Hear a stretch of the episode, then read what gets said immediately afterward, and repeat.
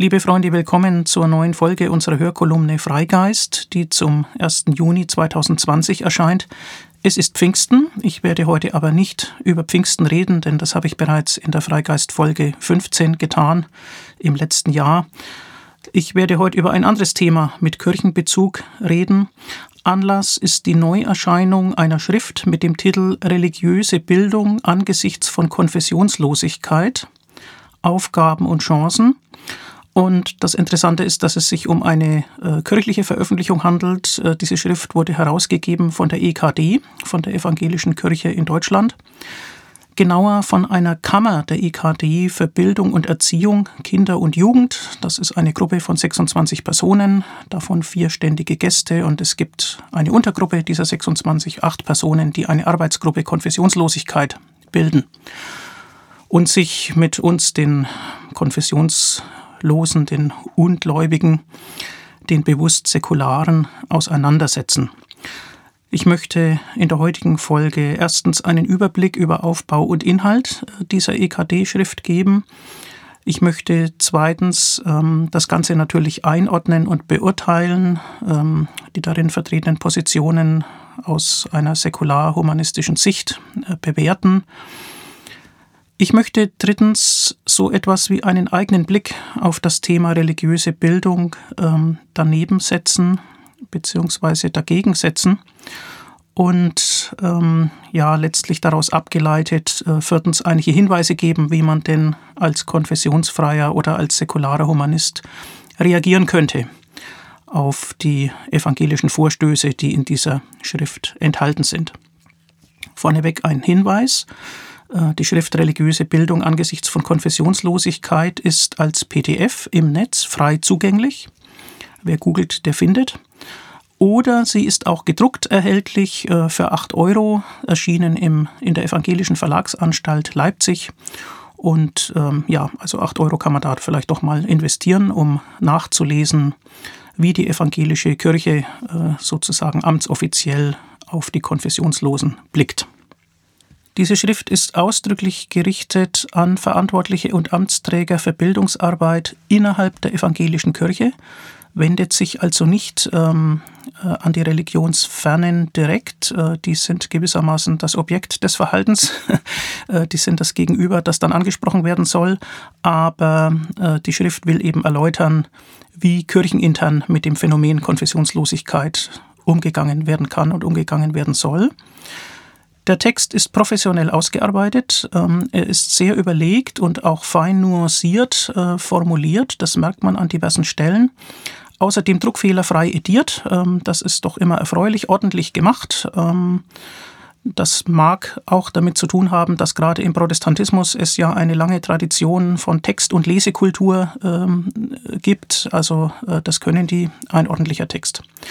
Ein Grundlagentext, zu dessen Bedeutung es auf dem Buchrücken heißt, Erstmalig stellt die evangelische Kirche in Deutschland mit diesem Text konfessionslose Menschen die Gründe und Hintergründe ihrer Konfessionslosigkeit und den Umgang damit systematisch in den Mittelpunkt. Angesichts nachlassender Bindungen betreffen die aufgezeigten Grundsätze, Aufgaben und Handlungsoptionen aber auch die eigenen Kirchenmitglieder. Ähm, soweit diese, ja, diese Einordnung. Ähm, tatsächlich wird im Text immer wieder deutlich, dass die Kirche damit auch auf ihr eigenes Handeln reflektieren will und äh, dass äh, Konfessionslosigkeit als Massenphänomen ähm, für die Kirche ein Anlass ist, äh, ihr eigenes Auftreten, ihre eigene Sichtbarkeit in der Öffentlichkeit äh, zu überdenken und weiterzuentwickeln um ihre Angebote ja sozusagen besser zu platzieren, natürlich immer verbunden mit der Hoffnung, ähm, dass der Kirche in Zukunft weniger Leute davonlaufen, beziehungsweise manche dann auch wiederkehren. Das Büchlein enthält insgesamt fünf Kapitel. Ähm, die konkreten Handlungsempfehlungen enthält vor allem das abschließende fünfte Kapitel. Äh, die anderen vier sind eher vorbereitend, aber durchaus auch lesenswert. Ich gehe die Reihe nach durch. Kapitel 1 Konfessionslosigkeit als Anlass zur Reflexion auf kirchliche Bildungsmitverantwortung. Das beginnt mit empirischen Daten. 36 Prozent der Bevölkerung konfessionslos, Zahlen von 2017. Ähm, es wird darauf hingewiesen, dass in Ostdeutschland teilweise 70 bis 90 Prozent, je nach, je nach Region, äh, konfessionslos sind. Auch in westdeutschen Großstädten bereits äh, über die Hälfte allzu oft. Es wird ähm, unterschieden zwischen erworbener Konfessionslosigkeit, nämlich durch persönlichen Kirchenaustritt, und sogenannter ererbter oder sedierter äh, Konfessionslosigkeit, die dann eben schon in der zweiten oder dritten äh, Generation vorliegt, ähm, wo also gar keine Taufe mehr stattgefunden hat und ähm, längst ein Traditionsabbruch äh, innerhalb der Familie stattgefunden hat. Es wird darauf hingewiesen, dass die Mitgliederzahlen der Kirchen durch zwei verschiedene Effekte sinken, nämlich zum einen eben durch die hohe Zahl an Austritten äh, jedes Jahr, viel mehr als Eintritte, und zum zweiten aber auch dadurch, dass die Sterbefälle bei Kirchenmitgliedern eben die Taufen und die neu durch religiöse Sozialisation hereinkommenden auch ähm, massiv übersteigt. Es wird auch darauf hingewiesen, dass der größte Teil der Konfessionslosen in Deutschland, wenn man familiengeschichtlich äh, zurückgeht, einen evangelischen Hintergrund hat weil seit vielen Jahren auch die Austrittszahlen aus der evangelischen Kirche höher sind als aus der katholischen Kirche. Schon in der Einleitung wird sehr klar, dass das aus kirchlicher Sicht natürlich, wen wundert's, eine mehrfache Herausforderung bedeutet. Da wird unterschieden zwischen der didaktischen Herausforderung durch weltanschauliche Heterogenität von Lernenden, also überall dort, ähm, wo die Kirche Angebote, etwa in, in Kindergarten, in Schule und so weiter, ähm, oder in der Erwachsenenbildung ähm, betreibt, äh, sind es ja keineswegs nur mehr Kirchenmitglieder, die da kommen, sondern äh, der Anteil Andersgläubiger oder Nichtgläubiger steigt natürlich.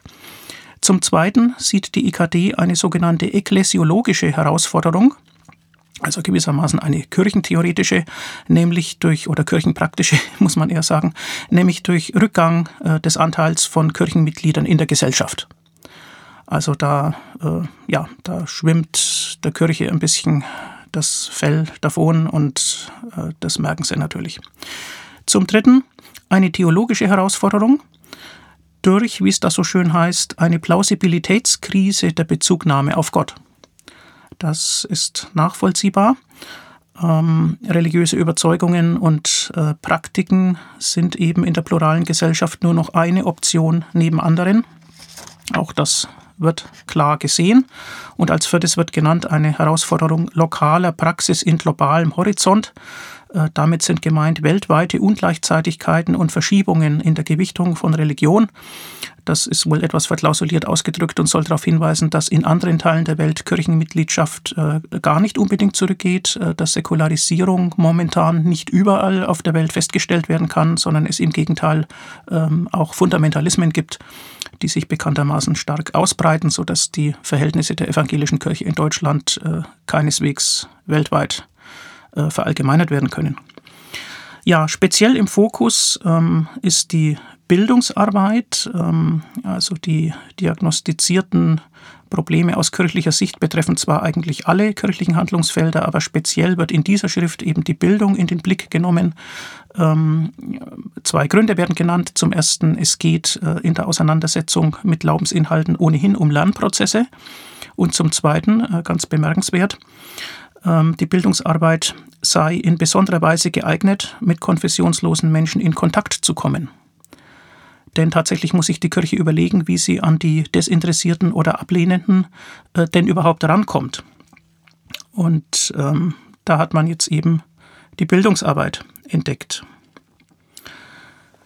Schon in der Einleitung wird darauf hingewiesen, dass Konfessionslosigkeit ein Dachbegriff ist, äh, der Differenzierungen nicht nur zulässt, sondern sogar erfordert. Es soll also nicht holzschnittartig äh, gearbeitet werden, sondern man sieht, dass das Spektrum der Konfessionslosen äh, sich sozusagen auffächert. Es wird auch äh, kurz diskutiert, welchen Begriff man da eigentlich verwendet. Ähm, Konfessionslose, das ist nicht deckungsgleich mit Atheisten, auch nicht mit Agnostikern, auch nicht mit religiös Indifferenten oder mit Religionsfernen. Das ist schon wahr, denn es gibt ja Menschen, die aus der Kirche austreten, trotzdem aber gläubig oder sogar bewusst christlich äh, gläubig sind äh, oder bleiben. Ähm, in diesem Spektrum, in dieser ja, neu entdeckten Zielgruppe aus kirchlicher Sicht ist also zu unterscheiden, wie religiös die entsprechenden Menschen noch sind oder wie kirchennah, ob sie noch Angebote der Kirche äh, annehmen, ob sie spirituell auf der Suche sind und die, die das sind, sind natürlich in besonderer Weise äh, interessant, weil ansprechbar für kirchliche Angebote. Ähm, zum Begriff auf Seite 14 wird erläutert, das Attribut konfessionslos meint in diesem Text bezogen auf Individuen zunächst nur dies.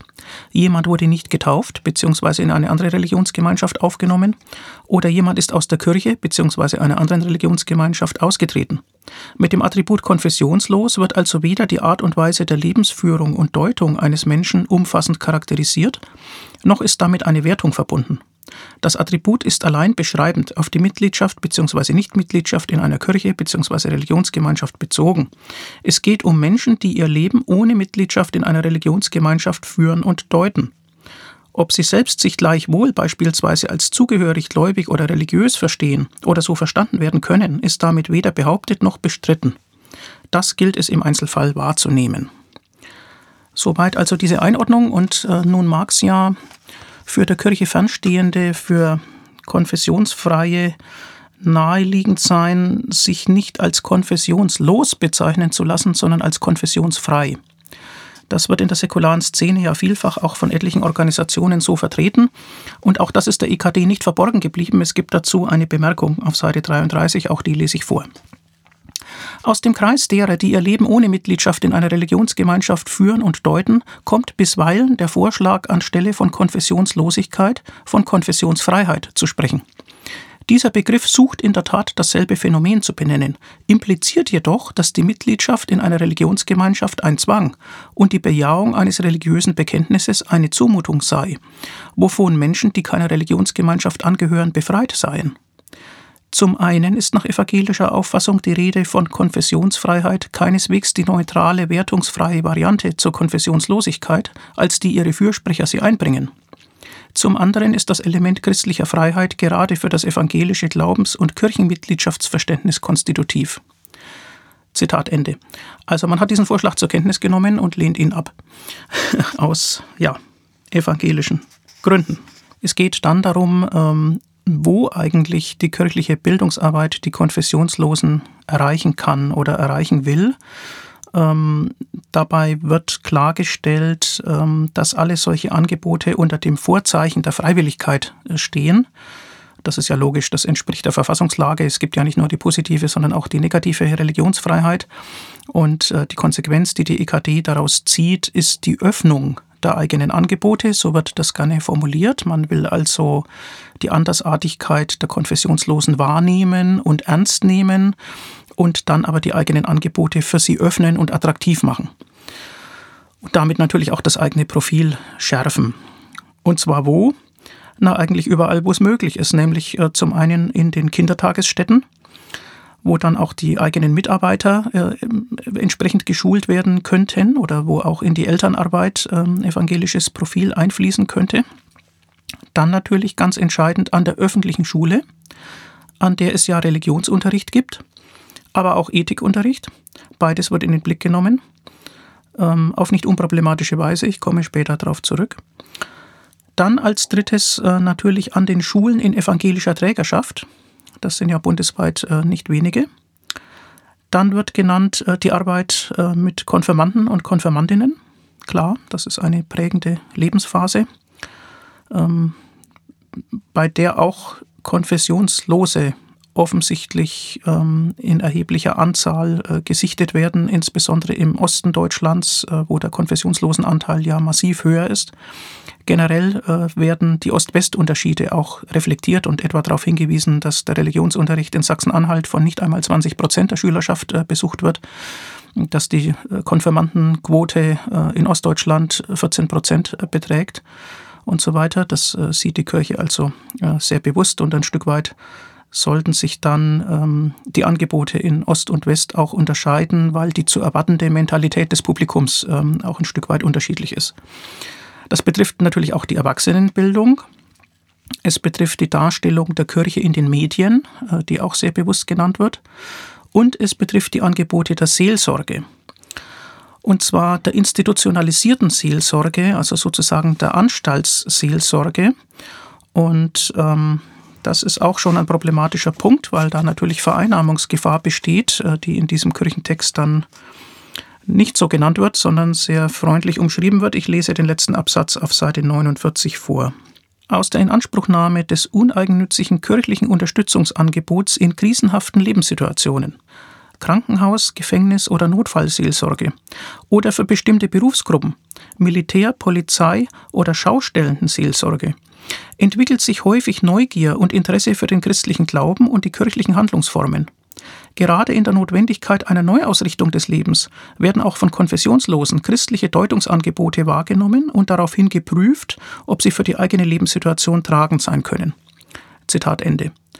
Also Angebot und Prüfung sind natürlich legitim, aber man muss da schon genau hinschauen, ob nicht ähm, einfach durch den institutionellen Zugang und monopolähnliche Strukturen ähm, ja, eine Art von schleichender Vereinnahmung ähm, stattfindet.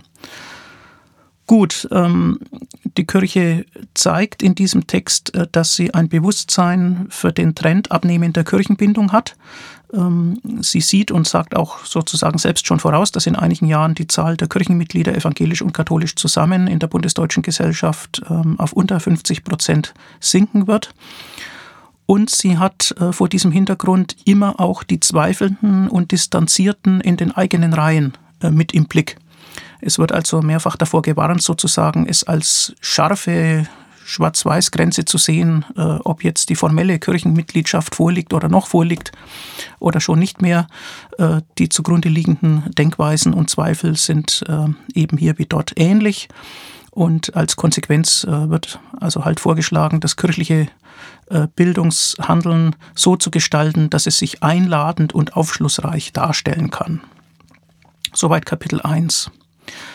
In Kapitel 2 wird die Konfessionslosigkeit als Thema, wie es so schön heißt, von Theologie und anderen Wissenschaften ähm, zusammengefasst. Also da stehen rechtliche Aspekte äh, nochmal knapp zusammengefasst, religionssoziologische Befunde, wissenssoziologische Aspekte und auch eine theologische Reflexion. Zu den wissenssoziologischen Aspekten wird ausgeführt, ähm, dass in der Gesellschaft äh, der Moderne sich die Plausibilitäten äh, für Weltbildangebote natürlich äh, verändert haben.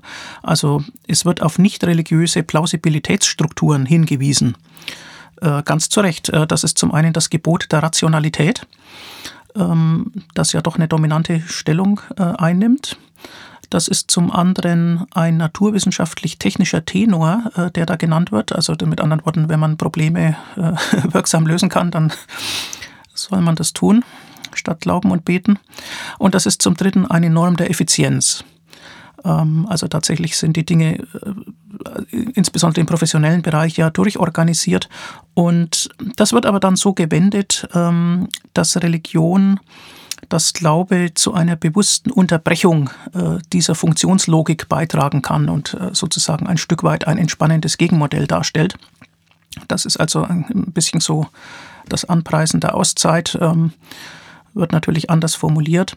Aber immerhin wird deutlich, dass die Kirche erkennt, äh, dass ihre bisherigen Verkündigungsbemühungen aufgrund des geänderten Hintergrundwissens der Menschen nicht mehr automatisch auf fruchtbaren Boden fallen.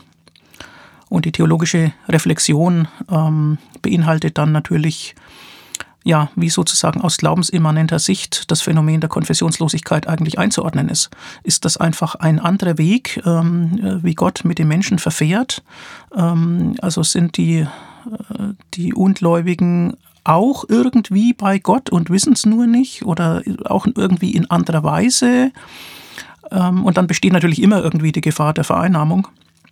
Und äh, vor diesem Hintergrund wird dann auch tatsächlich die Rolle der Konfessionszugehörigkeit in der Geschichte ein Stück weit äh, reflektiert und relativiert, auch im internationalen Vergleich. Das sind also ja, Elemente von Hintergrundwissen, die in diesem Kapitel 2 zur Verfügung gestellt werden. In Kapitel 3 dann äh, geht es um die Optionen und Ziele kirchlichen Bildungshandelns aus Sicht äh, der EKD.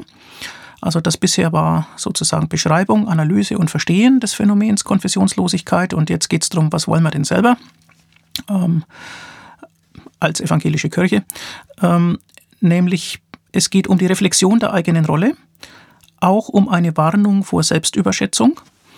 Und äh, das ist also der erste Aspekt, äh, der da ausgeführt wird. Und das klingt äh, zunächst noch angenehm bescheiden. Ich lese den Abschnitt Öffentlichkeit und partizipatives Selbstverständnis ab Seite 79 unten. Indem Kirche und Theologie konfessionslose Muster der Lebensführung und Deutung ernst nehmen und das Gespräch mit Konfessionslosen suchen, zeigen sie, dass sie ihre veränderte Rolle als gesellschaftliche Akteurinnen unter anderem wahrnehmen, akzeptieren und bewusst gestalten. Kirche und Theologie verstehen sich nicht länger als diejenigen, die der Gesellschaft lediglich oder auch nur primär in einem kritisch-prophetischen Gestus gegenüberstehen, ihr Orientierungen vorgeben können oder ihr gegenüber einen hegemonialen Vorrang beanspruchen, sondern sie verstehen sich als Teil der Gesellschaft, begeben sich offen und wertschätzend in den Dialog mit anderen Akteuren der Gesellschaft, insbesondere mit deren Weltanschauungen und Lebensentwürfen. Sie verstehen sich als gleichberechtigter Teil der Öffentlichkeit und sind dadurch in der Lage, adaptiv zu handeln, symmetrisch zu kommunizieren und eben diese Öffentlichkeit partizipativ mitzugestalten. Zitat Ende. Also die Kirche stellt sich da als Einspieler neben anderen und möchte sozusagen gleichberechtigt äh, gehört werden. Allerdings gleich im nächsten Absatz äh, ist dann die Rede davon, dass die Kirche von jeher Teil der Sendung Gottes sei der Missio Dei. Da geht es dann auch nicht ohne lateinische Vokabel. Und äh, nun, wenn man ehrlich ist, dann ist da einfach ein gewisses Spannungsfeld eingebaut, denn zum einen möchte man natürlich eine Botschaft unterbringen, man meint ja eine Botschaft zu haben, eine frohe Botschaft sogar. Und andererseits ähm, sieht man sich aber relativiert im Pluralismus und muss das auch ein Stück weit anerkennen. Und dieses Spannungsfeld, naja, das betrifft im Grunde jeden, der mit einer Art von Wahrheitsanspruch in die Öffentlichkeit gehen will und so ist es auch in diesem Text durchaus erkennbar. Einerseits wird da geredet von einer Relativität von Wahrheitserkenntnis, etwa auf Seite 82, aber andererseits folgt dann gleich so etwas wie ein, wie ist die Formulierung, ein transformativer Richtungssinn. Ähm, also mit anderen Worten, man will schon die Menschen ausrichten. Es soll schon eine Richtung bekommen, trotz aller Relativität. Ähm, ein Fazit bei diesen Optionen und Zielen aus kirchlicher Sicht ist, dass die Begegnung mit dem Evangelium ermöglicht werden soll. Oder in einer neutraleren Formulierung Kommunikation des Evangeliums. Klar kann man sagen, das ist eine Kernaufgabe der Kirche äh, immer gewesen. Und es wird hier immerhin ähm, so gerahmt, dass keine Allzuständigkeit und schon gar keine Alleinzuständigkeit postuliert wird, auch vor dem theologischen Hintergrund, dass man sich dann eben denkt, Gott hat immer noch andere Wege, ähm, als sich der Kirche zu bedienen. Und okay, das entspannt äh, sicherlich ähm, äh, die Verkündigungssituation ein Stück weit. Aber es bleibt doch ein klares Anliegen erkennbar. Als Ziele werden genannt Raum öffnen, also das ist natürlich doppeldeutig, ist sozusagen inhaltlich gemeint, aber eben auch tatsächlich Kirchenräume öffnen für die Begegnung mit Konfessionslosen. Dann die Relevanz des Evangeliums für die Lebensführung erschließen, also für den Einzelnen sozusagen ja, den, den Zusatznutzen, Christ zu sein, äh, deutlich machen. Als drittes die Lebensdienlichkeit des Evangeliums öffentlich ausweisen. Da geht es also jetzt nicht so sehr um die einzelne Lebensgestaltung oder Sinnsuche, sondern letztlich schon um die Rolle der Kirche in der Gesellschaft insgesamt und auch um deren Einflussmöglichkeiten. Das steht da nicht so klar, aber es ist klar, dass es darum geht. Ähm, und als viertes dann die Glaubwürdigkeit der Kirche verbessern. Immer im Zusammenhang eben mit der Rückfrage, wenn man merkt, dass die eigene Botschaft nicht mehr so verfängt, ob das nicht vielleicht auch an der Art und Weise liegt, wie man es anbietet und ähm, wenn man sich da ein Stück weit anpasst, neue Wege findet, dann, so ist die Meinung, steigert das auch äh, die Glaubwürdigkeit der eigenen Organisation. In Kapitel 4 geht es dann darauf aufbauend um die Grundsätze religiöser Bildung. Da werden sechs solche Grundsätze genannt. Die nenne ich auch mal schnell. Nämlich als erstes Chancen statt Verlustorientierung. Ja, dazu heißt es auf Seite 100. Im Blick auf das Thema Konfessionslosigkeit tut es der Kirche und ihren Mitgliedern gut, nicht den früheren, scheinbar besseren Zeiten nachzutrauern, sondern auf die Chancen zu achten, die sich eröffnen. Zitat Ende. Also klar, man kann die Vergangenheit nicht zurückholen. Ähm, Das ist den Autoren des Textes klar. Man will nach vorne schauen.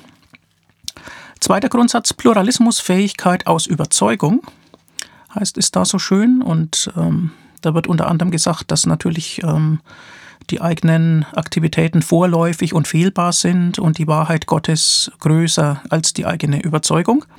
Also auf die Weise kann man gewissermaßen innertheologisch ähm, den Pluralismus verankern. Als drittes wird genannt eine sogenannte Dreisprachigkeit. Nun, das liegt an der speziellen Situation der Kirche. Ähm, die hat einerseits die innerchristliche Ökumene im Blick. Das ist die eine Sprache. Als zweites den interreligiösen Dialog wo ja sowas wie die Rolle von Jesus Christus oder so dann eben keineswegs mehr selbstverständlich ist, ähm, etwa im, im Dialog mit dem Islam. Und als drittes dann tatsächlich die Ansprache der Konfessionslosen. Und diese drei Sprachen, die sollen eben miteinander verträglich sein und so. Okay. Dann vierter Grundsatz, Positionalität und Offenheit für Dialog. Klar, das haben wir schon illustriert. Als fünftes Streitbarkeit in der Sache und Respekt vor der Person. Äh, das ist eine interessante Kombination. Das äh, haben wir natürlich im säkularhumanistischen Lager auch. Streitbarkeit in der Sache, also man bekennt sich zu seinen Zielen, zu seinen Erkenntnissen und äh, will damit aber nicht ähm, das Gegenüber, das anders geprägt ist, als Person abwerten. Natürlich ist grundsätzlich zu unterscheiden, ähm, auch schon in Argumentationen zwischen einem ähm, Argumentum ad rem und einem Argumentum ad personam. Wenn es um die Sache geht, dann äh, ist es eben nicht wichtig, von welcher Person ein Argument geäußert wird. Ähm, und das ist auseinanderzuhalten. Es heißt hier insbesondere, dass das Evangelium menschenfreundlich sei und dass das aber eben nicht mehr unbedingt verstanden wird heutzutage. Das sei eben nicht selbstverständlich und gerade gegenüber Konfessionslosen kann das zu einer Irritation führen. Und da will man eben äh, die produktive Irritation im Sinne des Evangeliums mit Respekt vor der Person und der sechste Grundsatz lautet dann Mut und Zuversicht aus Dankbarkeit für die eigenen Erfahrungen. Naja, das wendet sich an die eigenen Leute. Soweit diese sechs Grundsätze und nun sind also, äh, ist genug Vorarbeit geleistet, sodass das äh, Kapitel 5 dann die Aufgaben religiöser Bildungsarbeit ähm, auflisten kann. Und ähm, klar, da heißt es zunächst, man muss Prioritäten setzen, ähm, die Blickrichtung wechseln, und mutig experimentieren. Richtet sich auch an die eigenen Leute, weil natürlich die alteingefahrenen Veranstaltungsmuster nicht unbedingt das leisten können, äh, was jetzt hier als neue Aufgabe erkannt wird. Also da wird denen, die was ausprobieren, ein Stück weit auch der Rücken gestärkt. Ja, und dann kommt das Fazit, das ist so eine Art Zehn-Punkte-Programm. Dass es zehn Punkte sind, das ist äh, klar in einer Tradition, wo man auch zehn Gebote hat. Da muss es natürlich die zehn sein. Äh, ist aber auch naturalistisch ganz passend. Wir haben ja zehn Finger. Also warum nicht zehn? Ist ja eine schöne gerade Zahl. Punkt 1. Die religiöse Sozialisation und Erziehung unterstützen. Klar, also dort, wo das Leben beginnt. Rund um die Taufe, natürlich auch mit Einbeziehung äh, der Eltern. Dort ist ein Ansatzpunkt für kirchliches Handeln. Das ist naheliegend, dass Sie das erkannt haben. Punkt 2 religionsbezogene Bildung für Konfessionslose installieren. Ähm, ja, religionsbezogene Bildung. Das ist ein interessanter Terminus, der spielt da eine gewisse Rolle und der ist ein Stück weit ja auch nachvollziehbar. Religionsbezogen heißt zunächst noch nicht konfessionell aufgeladen. Äh, das will nicht vereinnahmend sein, es möchte aber, dass die religiösen Inhalte vorkommen. Das ist ein Stück weit legitim bei einer bedeutenden gesellschaftlichen Gruppe. Ähm, die merken, dass die Aufmerksamkeit im Publikum schwindet. Die möchten natürlich, dass ihr Zeug noch irgendwo vorkommt. Und ähm, da lese ich vielleicht noch mal eine Textstelle vor. Ja, beginnend auf Seite 110 unten. Zu dieser Notwendigkeit religionsbezogener Alphabetisierung aller steht das sogenannte Recht auf negative Religionsfreiheit, Artikel 4 Grundgesetz, in einer gewissen Spannung. Niemand darf und soll in seiner religiös-weltanschaulichen Orientierung fremdbestimmt, manipuliert oder genötigt werden. In allen Segmenten des Bildungssystems steht es Menschen deshalb frei, nicht an konfessioneller religiöser Bildung, im Sinne einer Bildung, an der Religionsgemeinschaften verantwortlich beteiligt sind und die gemäß Artikel 7 Absatz 3 Grundgesetz in Übereinstimmung mit den Grundsätzen der Religionsgemeinschaften praktiziert wird, teilzunehmen. Von religionsbezogener Bildung kann man sich demgegenüber nicht unter Berufung auf Artikel 4 Grundgesetz befreien. Zitat Ende. Ja, das ist nicht unproblematisch, denn das lässt vermuten, dass die religionsbezogene Bildung hier als ein Weg gesehen wird, wie man sozusagen so an die Leute rankommt, dass sie sich nicht wehren können. Und äh, das hat ja einfach eine gute und eine schlechte Seite. Also, dass man Kenntnis über Religion hat, ähm, insbesondere auch aufklärerische Sichtweisen über das Wirken von Religion und über religiöse Deutungsschemata. Äh, das kann man in der Tat als legitimen, wenn nicht gar notwendigen Teil der Bildung erachten. Aber wenn damit, wie von dem konfessionellen Anbieter zu befürchten, ähm, doch sozusagen Nebenziele ähm, verbunden sind, dann kann das problematisch werden. Und das muss einen natürlich fragen lassen, was heißt das denn jetzt konkret?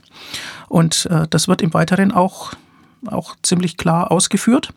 Nämlich zum einen wird der Elementarbereich äh, wiederum in den Blick genommen in Kindertagesstätten und da besagt dann das Argument, dass man doch religionsbezogene Bildung für alle brauche, dass das auch bei allen Trägern vorkommen müsse.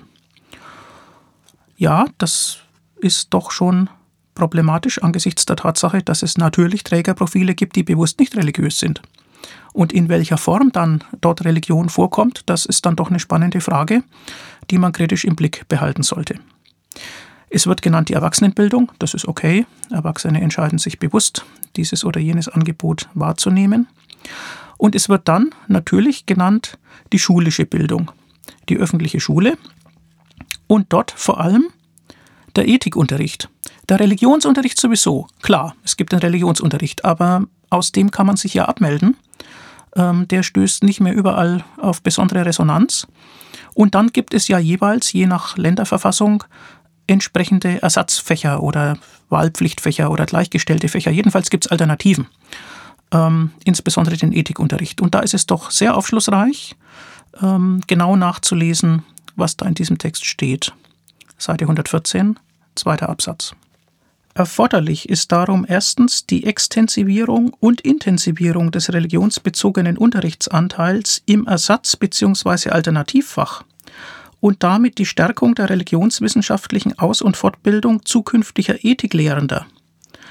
Auch über einzelne authentische Einblicke in Teilgebiete wissenschaftlicher christlicher Theologie an den universitären Fakultäten und Instituten. Um das zu erreichen, sind zum einen vermehrte und verbesserte Gespräche zwischen Ethik- und Religionslehrenden, Religionspädagoginnen und Ethikdidaktikern und den entsprechenden Fachverbänden erforderlich. Zudem darf der Themenkreis Religion, Religionen im Ethikunterricht nicht einseitig religionskritisch grundiert werden. Zitat Ende. Das ist, wenn man die nicht religiösen Freiheitsinteressen ernst nimmt, eine gefährliche Passage. Da muss man aufpassen, liebe Freunde im Fachverband Ethik. Passt auf, ob ihr da nicht unterwandert werdet, ob ihr nicht unter ja, der freundlichen Annäherung des Dialogs eure Inhalte in Frage gestellt bekommt. Denn ähm, hier soll, heißt es ja ganz klar, Religion nicht einseitig religionskritisch grundiert werden. Mit anderen Worten, Religion soll auch positiv vorkommen, auch im Ethikunterricht, äh, damit man auch die nicht religiösen Schüler erreicht. Und das soll offensichtlich auch schon in der Lehrerausbildung eine entscheidende Rolle spielen. Und das führt dann letztlich zu einer Vermischung des Profils zwischen staatlich verantworteten, weltanschaulich neutralem Ethik- oder Werteunterricht einerseits und den konfessionellen Religionsfächern andererseits. Und das wird in der Schrift auch relativ klar gesagt, dass man da ja äh, dialogoffen ist und dass die beiden Fächer ohnehin aufeinander bezogen sind und so weiter. Das heißt also mit anderen Worten, die Kirche hat im Blick, dass wenn sich die Logik der Schulfächer ein Stück weit ändert und es dann übergreifende integrative ähm, Wertefächer gibt, ähm, dass sie dann also mit ihren religiösen Inhalten ähm, auch prägend mit vorkommen will. Und da muss man einfach im Blick behalten, inwieweit das ja legitime Information ist. Selbstverständlich war Religion äh, über weite Strecken der Kulturentwicklung hinweg ein, ein dominantes Phänomen. Äh, das soll man nicht ausblenden, ja, das soll man nicht totschweigen. Es soll schon vorkommen. Aber die Frage ist eben, wie es vorkommt. Und ich denke, an dieser Stelle äh, ist noch der eine oder andere Interessenkonflikt auszufechten. Und ähm, aus säkularhumanistischer Sicht ist äh, es wichtig, äh, sich bewusst zu machen, dass die Kirche da äh, vordenkt und sehr zielstrebig vorgeht. Und dann hängt es halt äh, davon ab, ob sie auf Gegenkräfte stößt oder ob sie da einfach durchmarschieren kann. Da muss man aufpassen. Ja, wir waren beim Zehn-Punkte-Programm. Ähm, als dritter Punkt wird genannt, Fragen des, der Lebens- und Weltdeutung konfessionsloser Menschen identifizieren und theologisch bearbeiten. Äh, das ist etwas blumig formuliert. Da ist halt die Frage, was gemeint ist. Wenn das äh, im Rahmen einer kirchlichen Akademiearbeit geschieht, freiwillig mit Erwachsenen, dann ist es ja vollkommen in Ordnung. Ähm, wenn aber die Anstaltsseelsorge zum Beispiel dazu hergenommen wird, um Menschen, die weltanschaulich indifferent sind oder die der Religion eher ablehnend gegenüberstehen, um, um deren ähm, Probleme dann, wie es so schön heißt, theologisch zu bearbeiten, äh, dann muss man ebenfalls wieder aufpassen, äh, dass da nicht illegitime Vereinnahmungen stattfindet, dass da keine Übergriffigkeit Platz greift. Als viertes wird genannt, den Reichtum der Frömmigkeiten und die Deutepotenziale christlicher Religion entdecken. Also das wollen sie eben anbieten und wiederum ist die Frage, äh, in welchem Rahmen. Wenn das in einer Nacht der Religionen geschieht, völlig in Ordnung. Da kann natürlich jeder seine Sichtweise und seine Deutepotenziale anbieten. Ähm, wenn aber, wie in diesem Abschnitt auch genannt, die Religion im Schulleben äh, gemeint ist, dann heißt das ja wohl, dass man den Reichtum der Frömmigkeit dann sozusagen auch an Schulen bringen will mit einer ganz gemischten Schülerschaft, ähm, bewusst eben auch ähm, ja, die Konfessionslosen damit konfrontieren will. Und dann muss man wiederum sehr darauf achten, ähm, ob dort die allgemeinen säkularen Regeln respektiert werden ähm, oder ob sich ein konfessioneller Anbieter dann äh, auf diversen Wegen da sozusagen hineindrängelt. Das erfordert Wachsamkeit. Als fünftes wird genannt, um die Auslegung der Wirklichkeit streiten. Das ist okay. Ähm, wer weltanschaulich Position bezieht, der soll auch dazu stehen. Es wird auch genannt, dass das im Religionsunterricht ähm, ja oft schon geschieht, ähm, insbesondere wenn konfessionslose Schüler äh, da sind. Äh, die geben dann schon auch Kontra ist ganz okay. Im Bereich der Erwachsenenbildung geschieht das durchaus auch. Da wird ja offen diskutiert. Auf Akademieveranstaltungen ist auch okay. Dann wird genannt die Evangelische Zentralstelle für Weltanschauungsfragen, äh, die in diesem Weltanschauungsstreit bewusst Position bezieht. Auch legitim. Die heißt ja schon so, die ist als evangelisch erkennbar, dann äh, soll sie das auch vertreten. Ich möchte noch mal einen Absatz vorlesen, Seite 121 unten. Ein solch exemplarisch geführter Streit ist nicht zuletzt insofern notwendig, als ihm bildende Kraft für zahlreiche andere Foren der Auseinandersetzung zukommt.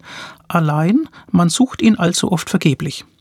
Das ist allerdings keineswegs immer ein Versäumnis auf kirchlicher und theologischer Seite.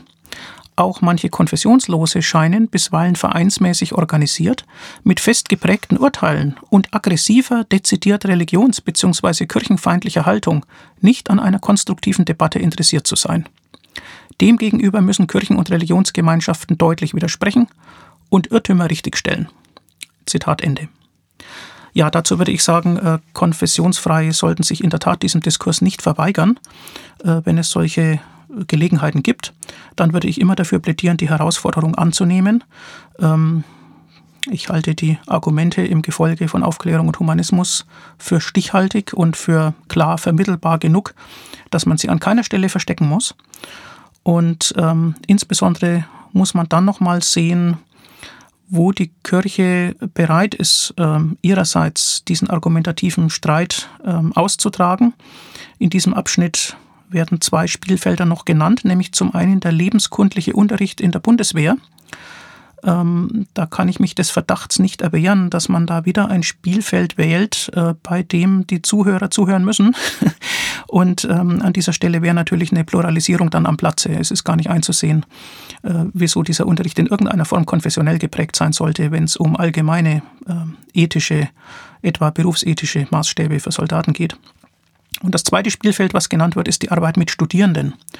Und äh, da kann ich aus humanistischer Sicht nur sagen, na klar, äh, da haben wir doch was entgegenzusetzen. Humanistische Hochschulgruppen.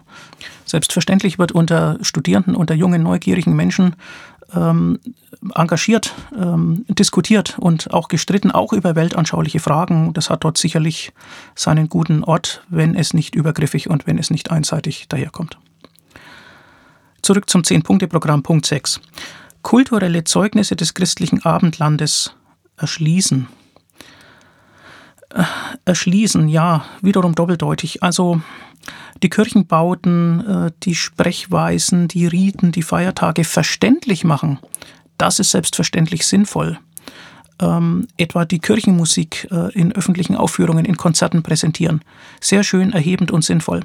Wenn das allerdings von vornherein mit einem Glaubenswiedergewinnungsanspruch äh, verbrämt und versehen wird, dann wird die Sache einseitig und dann würde ich aus säkularhumanistischer Sicht immer sagen, lasst uns unterscheiden zwischen einer präzisen Kenntnis dessen, was gewesen ist, auch der Abhängigkeiten, der Machtstrukturen, in denen das Ganze entstanden ist, und einem etwa heutigen Anspruch, das Ganze noch zu glauben. Das muss natürlich gerade unterschieden werden und da ist die kritische, begleitende Stimme säkularer Humanisten allemal gefragt. Ja, als siebtes äh, wird dann genannt, schulischen Religionsunterricht im Kontext von Konfessionslosigkeit gestalten, ähm, also über die Gefahren einer ja, Grenzüberschreitung äh, im Bereich der öffentlichen Schule haben wir schon geredet. Dort, wo der Religionsunterricht noch konfessionell stattfindet, kann die Kirche ihn natürlich nach eigenem Gusto gestalten. Und äh, wenn hier genannt wird, äh, dass ähm, religiösen Erfahrungen äh, oder äh, sozusagen dem Einblick in kirchliches Leben mehr Raum gewidmet werden soll, klar, ähm, warum nicht?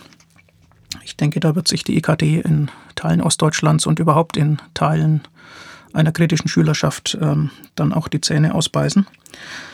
Punkt 8. Erprobungsräume für das Christsein als Lebensform profilieren und stärken. Da ist die Frage, wo und wie das geschieht. Ähm, neuntens. Klassische kirchliche Arbeitsfelder für Menschen sensibilisieren, die keiner Religionsgemeinschaft angehören. Sensibilisieren ist immer gut. Ähm, wie gesagt, es ist halt äh, dann die Frage, ob ähm, Feierstunden so stattfinden, ähm, wie etwa bei einem Sterbefall die Angehörigen sich das wünschen und welcher Ton da gepflegt wird und wie das so ist mit der Anstaltsseelsorge, da muss man eben genau hinschauen. Zehntens, über Kirche aufklären und um Unterstützung sowie Mitgliedschaft oder Zugehörigkeit werben. Ja, über Kirche aufklären, wer könnte was dagegen haben? Und ähm, dass die Kirche ähm, für Mitgliedschaft wirbt, das ist legitim. Das ist ihr gutes Recht. Das waren also diese zehn Schritte, äh, die da zu erwarten sind. Ich weise nochmal darauf hin, dass diese Schrift ans eigene kirchliche Personal gerichtet ist ähm, und dass die EKD eben die Lage erkannt hat, also sozusagen die schwindende Resonanz ihrer Angebote und äh, die sich ändernde weltanschauliche Zusammensetzung und Prägung äh, der Gesellschaft. Und sie gehen strategisch damit um. Ja, das dürfen sie. Und jetzt drängt sich natürlich die Gegenfrage auf, was ist denn bei den säkularen Humanisten? Gehen die auch entsprechend strategisch vor? Und da muss man halt leider zugeben, ähm, dass viele, die sich von religiösen Verheißungen bewusst abgewandt haben oder noch nie damit in Berührung kamen, dann auch bei diesen Themen relativ schlecht vorbereitet sind, allzu oft, und eben auch schlecht organisiert sind. Mein Appell wäre, keine Gleichgültigkeit gegenüber diesen Themen kein Ignorieren. Und zwar inhaltlich äh, das, was die Religionen hinterlassen haben, nicht ignorieren. Das lohnt durchaus die Auseinandersetzung. Und dann aber auch äh, sozusagen die Machtspielchen bis in den politischen Bereich hinein, äh, die strategischen Überlegungen, die von einer durchaus noch lebendigen konfessionellen Organisation ausgehen, auch nicht ignorieren, auch dem gegenüber keine Gleichgültigkeit, sondern den bewussten, wachen Blick und äh, das Einfordern Grenzen einzuhalten, die durch die säkulare Ordnung, die alleine für alle Verbindlichkeit beanspruchen kann, gesetzt sind. Ja, und wenn man nun den säkularen Humanismus seinerseits als Weltanschauung versteht und akzentuieren will, wie soll man den dann in die Öffentlichkeit bringen? Da plädiere ich für eine Grundeinstellung, die sich genau symmetrisch zu dem verhält, was die Kirche betreibt und ankündigt. Denn die Problemsituation ist ja auch symmetrisch. Es gibt eine oftmals gleichgültige, nur halb informierte Öffentlichkeit und man meint doch, dass man ein Konzept hat, wenn man sich bewusst zu einer Weltanschauung bekennt, das anderen Konzepten vielleicht überlegen ist, das den Menschen nützen kann, das der Weiterentwicklung der menschlichen Kultur dient. Und das gilt nun einfach für den säkularen Humanismus auch. Ähm, es ginge also darum, klar und unzweideutig zu vertreten, dass Rationalität und Empirie Kontrollinstanzen sind dafür, was man denn für wahr halten kann, dafür, woran man sich denn festhalten kann, worauf man vertrauen kann. Da werden keine Sonderlehren vertreten über die Stellung des Menschen in der Welt, keine Schuld- und Sühnedynamik, sondern die Klarheit und die Einfachheit ähm, eines naturalistischen Welt- und Menschenbildes sind doch durchaus positiv ins Licht zu setzen. Und ich würde dafür plädieren, natürlich andere dafür versuchen zu gewinnen, aber in unaufdringlicher Weise. Aufklärung kommt nicht von selbst, sie braucht Angebote. Und wenn von einer, ja, wenn von einer Heilsbotschaft evangelischerseits die Rede ist, dann würde ich sagen, auch säkulare Humanisten haben eine Botschaft, aber das ist eben nicht eine, die von oben kommt. Es ist eine, die von innen kommt. Die humanistische Substanz ist selbstverständlich ohne so eine metaphysische Aufladung, ohne Transzendenz, ohne doppelten Boden, ohne die Annahme, dass die Welt eine Hinterbühne hat, wo irgendeine höhere Intelligenz die Dinge schon steuert, zu verstehen. Ja, die Aufklärung kann die Welt heller machen. Kulturelle Deutungen, die haben wir selbstverständlich auch. Da lassen sich die bisherigen Phänomene historisch einordnen und das sollte man dann durchaus auch tun und man sollte die religiösen Äußerungen, die sich darum kümmern, im öffentlichen Raum niemals unerwidert lassen. Das heißt nicht, dass man inhaltlich immer widersprechen muss. Man soll genau zuhören und die Dinge prüfen. Aber man soll nicht schweigen. Nicht unerwidert lassen, sondern die eigene Position beziehen. Und dabei durchaus auf den schwankenden intellektuellen Boden hinweisen den so manches religiöse Angebot niemals verlassen hat, insbesondere logische Widersprüche offenlegen, etwa was die Eigenschaften eines behaupteten, allmächtigen, allwissenden und dann auch noch gütigen Gottes angeht, und auch die Haltlosigkeit benennen, die so manchem theologischen Argument innewohnt, und im direkten Gespräch immer auch Antworten einfordern. Ähm, Antworten auf Fragen, wie stellst du dir das eigentlich genau vor? Wie verhält sich das denn mit Ursache-Wirkungsrelationen, die uns in der Welt begegnen, die wir erforschen können? Wie verträgt sich dieses und jenes denn mit unserem wissenschaftlichen Hintergrundwissen, das über Jahrhunderte mühsam erarbeitet wurde? Und dabei würde ich auch dafür plädieren, Ausflüchte anzuprangern, Ausflüchte, die allzu oft in solchen Gesprächen dann mal schnell dadurch entstehen, dass dann die Ebene gewechselt wird. Gerade war es noch das rationale Argument, dann geht es plötzlich um die Lebenspraxis oder um das Gefühl. Da muss man darauf hinweisen, da darf man sich nicht irreführen lassen und vereinnahmen lassen darf man sich ohnehin nicht. Das Ganze wird selbstverständlich aus humanistischer Sicht immer von einer menschenfreundlichen, von einer zugewandten, von einer verständnisvollen Grundeinstellung geprägt sein. Weil wir ja wissen, dass wir als Menschen unfertige Produkte der Evolution sind, dass wir Bedürfnisse haben, die wir nicht immer perfekt befriedigen können, dass wir nicht alles im Griff haben, dass wir emotional geprägt sind, biografisch geprägt und dass wir deswegen unseren Mitmenschen immer auch ihre Schwächen bereit sein sollten zu verzeihen. Ja, auf dieser Grundlage mit klarem Argument und mit klarem mitmenschlichen Sinn kann dann, denke ich, so etwas entstehen wie ein kritischer Dialog in weltanschaulicher Bewusstheit. Soweit Gedanken, zu denen ich angeregt wurde durch eine Grundlagenschrift der EKD. Vielen Dank fürs Zuhören und fürs Mitdenken.